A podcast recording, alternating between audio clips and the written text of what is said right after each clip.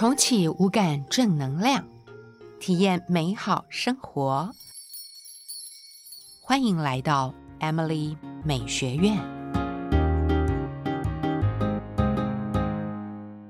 嗨，我是 Emily，一位跨界艺术家，在二零一五年创办了 Emily 美学院，传递生活美学的理念，推动节气饮食、心灵美学。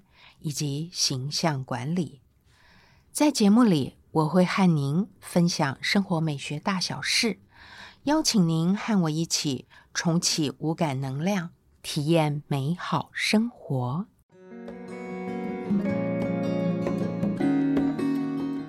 今天来跟大家聊聊妈妈这个角色扮演。这一集呢是特别做出来。送给妈妈们的。不过，如果爸爸也想要听，非常欢迎。女人都是当了妈妈才开始学做妈妈。我从来不认为，因为有妈妈的头衔，就该让自己呈现妈妈的气息以及妈妈的外形。我觉得自己是妈妈小姐。有些父母。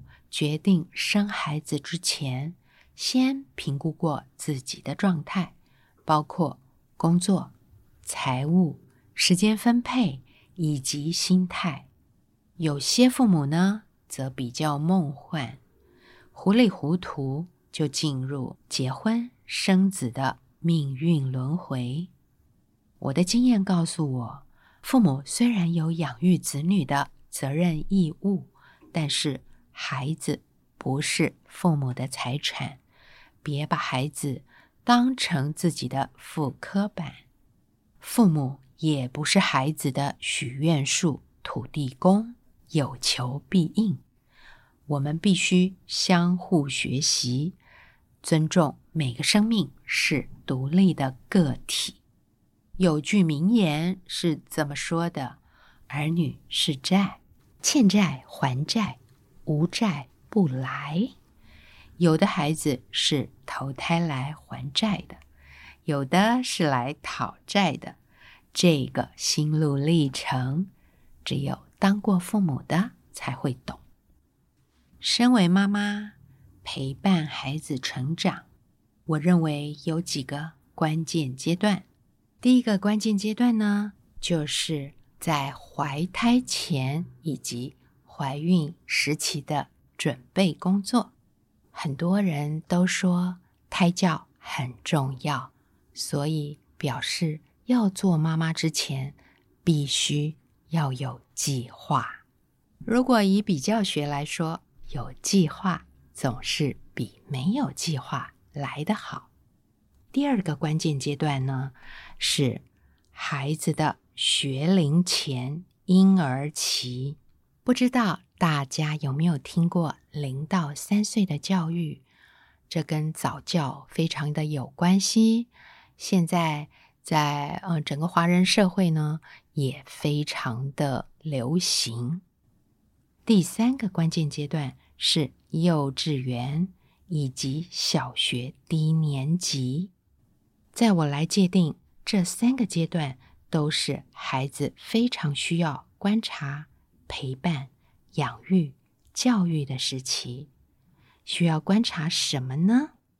很多爸妈都不清楚，在孩子的婴幼儿时期是最需要做孩子感觉统合、七感五官的发展能力观察。如果这个时候发现哪一个部分比较弱，在这个时期可以趁早。透过感觉统合的课程来做锻炼，强化孩子的基本能力。现在许多父母亲都在孩子吵闹不休的时候塞三 C 产品给孩子，当做抚慰剂，让孩子呢能够透过使用三 C 产品，就可以转移孩子的注意力。现在越来越多的研究显示，三 C 产品对于婴幼儿大脑发展的限制孩子的五感会产生过度刺激的现象。三 C 的使用包括了看影片、卡通，或者是抖音，还有手机的游戏。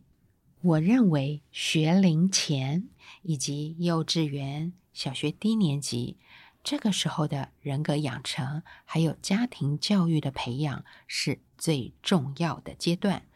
在进入呃学校之前，做好入学的准备，在学龄的最开始阶段，可以好好的适应社会化以及他律的生活。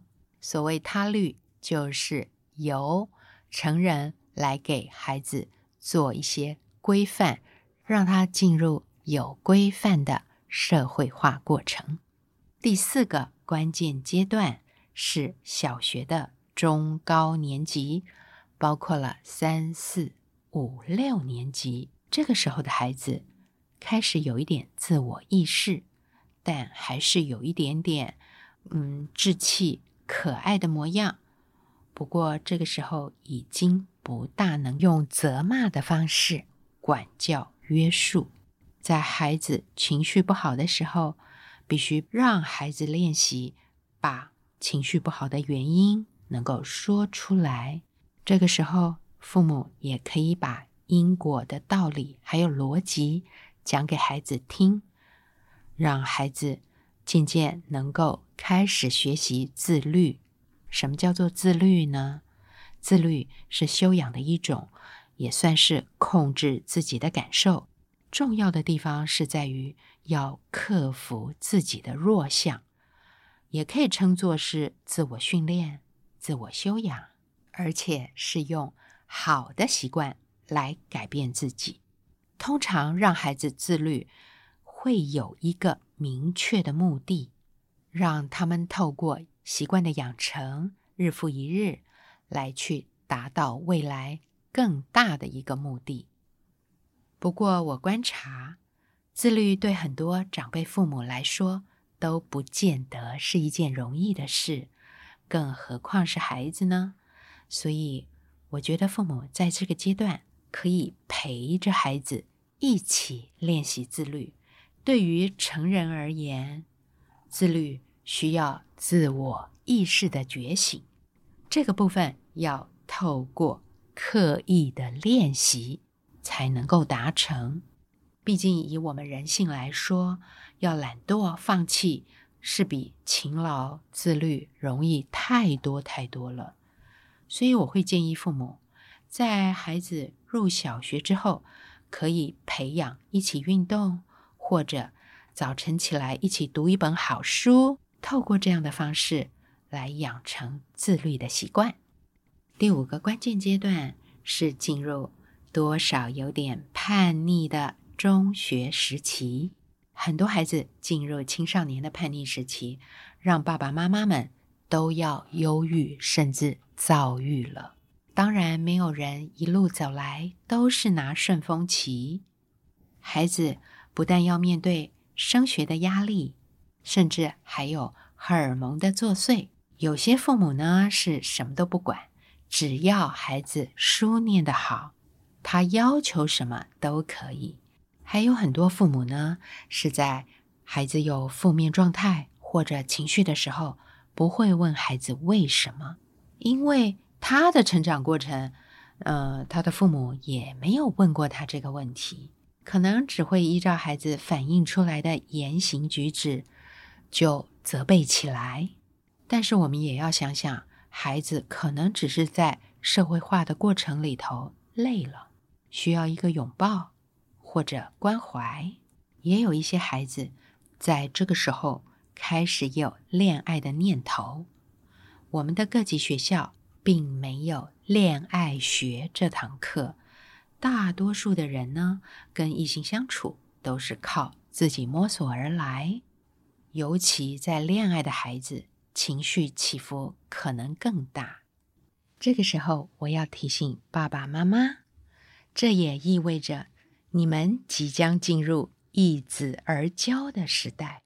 易子而教是中国老祖宗的智慧，爸爸妈妈可以在身边找一位人生经历丰富、又有文化、有智慧的家人或者是朋友，来作为孩子的教父或者教母。这个世纪，学习是一件跨领域、跨家族、跨世代、跨性别、跨国界、跨文化，比上个世纪。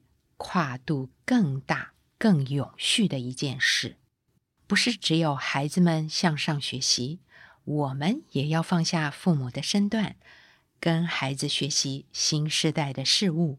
在我们家呢，常常有不着痕迹的跨世代聚会，比如让孩子当 DJ 选曲目，在家里有活动、有聚会的时候播放。孩子也常常跟我们分享他吸收的自然知识、生活常识，甚至教我们使用电脑，还有 iPad 功能。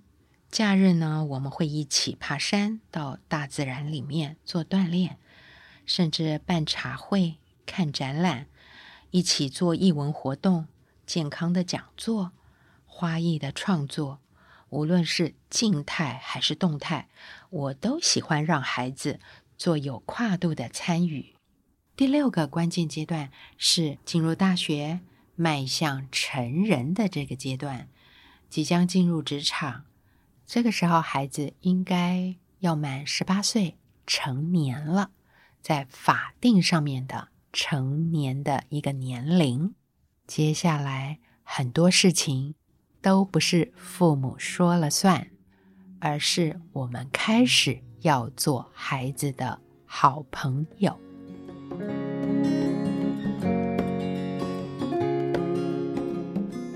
我想要给做妈妈的人五个贴心的提醒：做妈妈一定要先懂得爱自己，把自己照顾好了，才有能力爱孩子。第一个贴心小提醒就是把自己打扮时尚，不是只有打扮孩子。在一开始要准备成为妈妈的这个阶段，呃，怀孕的这个时期，还有在第二个孩子的学龄前的婴幼儿时期，这个时期的妈妈应该是最不容易打扮的。我看过很多妈妈。有了孩子之后，把孩子打扮的像王子公主，自己呢很像王子公主身边的女仆。我想提醒妈妈们，我们不是孩子的佣人。我也很喜欢孩子打扮的漂漂亮亮，但是我更喜欢自己有一个时尚的妈妈。打扮不是要我们装扮的很奢华，而是要有。品味以及风格，让孩子看到妈妈是如此的尊重自己、珍爱自己，孩子会更尊敬这样的妈妈。第二个贴心的小提醒是送给孩子在幼稚园以及小学低年级的妈妈们，就是妈妈要有自己的专业。女人不是生了孩子就。可以不需要工作，没有自我。我常觉得，孩子三岁以前，我们可以全心陪伴。育儿与自己的工作专业要取得平衡。孩子入学之后，有能力一定要给自己一点喘息的时间、空间，让自己活出自我价值。第三个贴心小提醒就是。跨领域学习这个部分，我要特别送给孩子正在小学中高年级阶段的妈妈们。妈妈们可以试着偶尔让脑子脱离只有事业与家庭家务的状态，重新启动，与时代一起前进，学习跟自己工作领域毫无关系的课程。多读跨领域的好书，孩子会在这个时候发现你的经验、优势与智慧。有问题才会来请教你，重视你的意见。第四个贴心提醒是丰富精彩自己的人生经历，以自我为轴心，过点让自己开心有意义的生活。这个我是想要送给家里有进入中学叛逆时期的孩子们的妈妈。很多妈妈心思围绕着孩子打转，生怕孩子没有得到完整的照顾，结果被叛逆时期孩子自以为是的言语行为所伤害。所以我建议这个时期的妈妈不要时时以孩子为生活轴心，这样孩子只会窒息，不会感激。妈妈要拥有自己的兴趣。与朋友圈，但是女人之间朋友圈切记两件事：第一是不要聊人的八卦是非；第二呢，千万不要拿孩子、拿老公来做比较，否则孩子长大了之后会有样学样，甚至鄙视妈妈这样的行为。第五个贴心小提醒。平时少动嘴批评，默默陪伴，当孩子的好朋友。孩子需要你的重点时刻，再给他最好的建议。当他的妈妈，这个我是想要送给孩子已经步入大学以及呃进入职场这样的阶段的妈妈。很多妈妈习惯在孩子的后面碎碎念、收东西，当孩子的跟屁虫。其实成年的孩子有的时候对于未来也很茫然或者很混乱。我觉得在这个阶段可以让孩子分担更多的家务，让孩子们从小地方开始学习承担，学习有逻辑的。整理家务，面对未来的人生，人都是做了妈妈才开始学习怎么做妈妈。一个妈妈的教养与价值观，至少影响三个世代。虽然我不是一个完美的母亲，但是我选择跟我的孩子一起成长，在孩子身上我学到很多。在这里，跟所有的妈妈们。分享我经历以及我所看到的。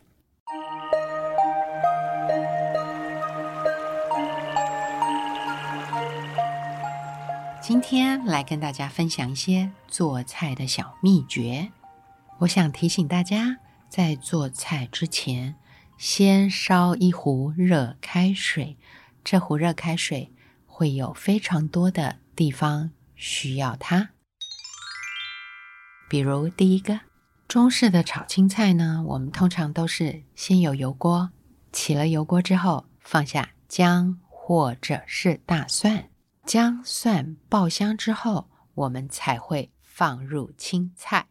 有些青菜本身不具备太多的水分，这个时候我们可以适度的加一些水在油锅里头，但是千万不要加冷开水，冷开水。会让青菜变得很老，而且不好吃。这个时候，我们加上跟锅子的热度相同的热滚水，加一点点，炒出来的青菜会又鲜又嫩。提醒大家，炒的时间不要太长。第二个，我想提醒大家是，嗯，在做莲藕这道菜的时候，我通常会把莲藕洗干净，然后一节一节的分段。先放入锅中，然后注入一些冷水，盖过莲藕。大约水滚之后，继续再熬煮二十分钟。大家会发现，煮过的莲藕水是有莫兰迪紫的颜色，可以拿来当做饮料或者是熬汤的汤底。煮过的莲藕再切片，炒、煮或凉拌。这样的莲藕色泽清爽好看。第三个小秘诀是在炒鸡蛋的时候，一个鸡蛋加上一汤匙的温水或者是牛奶，以比例来说呢，两个鸡蛋就是加上两汤匙的温水或者牛奶，可以择一。在打好蛋之后，可以适量的滴几滴米酒提鲜，这样炒出来的蛋不但不会老，而且松软可口。第四个小秘诀要教大家怎么炖出一锅好喝的鱼汤。首先要把鱼用姜、酒、盐腌过二十分钟。如果想要喝浓汤，鱼可以下锅煎了之后，再加入滚水，大火熬煮。如果要鱼肉好吃，可以把鱼骨跟鱼肉分开，鱼骨煎过之后。大火熬煮鱼肉，煎过之后先放在旁边备用。在鱼骨熬汤大约二十分钟之后，再把鱼肉放进去煮五分钟，撒点葱丝，一点米酒，就可以起锅。第五个秘诀：蒸鱼或者蒸肉的时候，要等蒸锅的水滚了之后，再把鱼或肉。放在蒸笼上面蒸，这样能够让鱼还有肉外部突然遇到高温的蒸汽，立即收缩，内部的鲜汁不会外流。蒸熟之后呢，味道更鲜美。第六个秘诀：熬骨头汤或者鸡汤的时候，想要中途加水，千万不要加冷水，以免汤的温度突然下降。这样会让蛋白质还有脂肪迅速的凝固，影响营养还有味道。如果中途需要加水，请加适量的滚水。第七个秘诀：如果要炒猪肉片，我们可以把切好的猪肉片放在漏勺里面，在沸水中涮几下，等待肉要变色的时候就起锅，沥干水分。再下锅爆炒，几分钟就熟，而且鲜嫩可口。第八个秘诀，在炒牛肉片之前，我们可以用米酒或者啤酒一匙酒一匙面粉和在一起，然后淋在牛肉片上面，稍微拌匀，可以腌个三十分钟。这样可以让蛋白质稍微的分解，增加牛肉的鲜嫩度。最后一个，我想跟大家分享的小秘诀是：红豆芽还有绿豆芽是营养又鲜嫩的食物，炒的时候速度要很快。如果在炒的时候加上一点点白醋，能够去除豆芽的涩味，还能够保持它的爽脆鲜嫩。